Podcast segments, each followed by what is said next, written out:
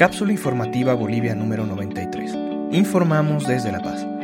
Es el mediodía del 28 de mayo de 2020 y en este momento tenemos 7.768 casos confirmados, 689 casos recuperados, 280 decesos. Estas son las noticias verificadas más importantes de la jornada. 1. Oscar Urenda, secretario de Salud del CEDES de Santa Cruz, aseguró a Página 7 que la situación del departamento es complicada, ya que las 37 camas destinadas a la atención de enfermos con COVID-19 están colapsadas. Una situación similar se presenta en el Hospital Germán Bush del departamento de Beni. Su director, Marcos Rojas, asegura que lamentablemente las 7 camas de terapia intensiva están llenas al igual que las 3 camas de terapia intermedia. 91 camas se habilitaron para COVID-19 en el país. Con el colapso de Santa Cruz y Beni, el 67% están ocupadas. El gobierno anunció hace cuatro días la implementación de un hospital de emergencia con 150 camas en Trinidad. Aún la situación es dramática y la población a nivel nacional ha iniciado campañas para apoyar al departamento veniano golpeado por esta crisis sanitaria. 2. Hasta la fecha, el hospital de Montero no abre sus puertas. Los trámites burocráticos y el papeleo han frenado la entrega de este centro tan esperado. El secretario de Gobierno de la Gobernación de Santa Cruz, Vladimir Peña, señaló que aún no se firmaron los convenios interinstitucionales con el Gobierno Nacional y esto es uno de los principales obstáculos para que el hospital de tercer nivel de Montero continúe sin abrir sus puertas al público. La presidenta Yanine Áñez informó hoy que envió un proyecto de ley de emergencia a la Asamblea Legislativa Plurinacional para habilitar el hospital de tercer nivel del municipio de Montero.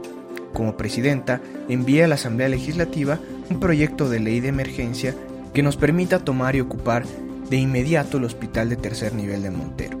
Con su inmediata aprobación salvaremos vidas, escribió la mandataria en su cuenta de Twitter. 3.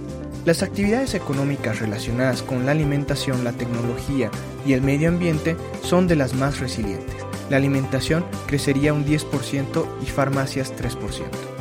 El estudio hecho en España por Monitor Deloitte tiene como objetivo brindar un marco de reflexión a las empresas para definir sus planes de negocio y afrontar la recuperación entre los próximos 3 y 18 meses en función de la industria, explica Fernando Pasamón, socio responsable global de la consultoría del sector retail y nacional de bienes de consumo y distribución de la firma. La recuperación por sectores vendría condicionada por los acontecimientos sanitarios y económicos, la movilidad y la confianza del consumidor. Se prevé una edad de oro del sector tecnológico, apps de deporte, videollamadas, e-learning, realidad virtual, impresión 3D, big data, inteligencia artificial, entre otros.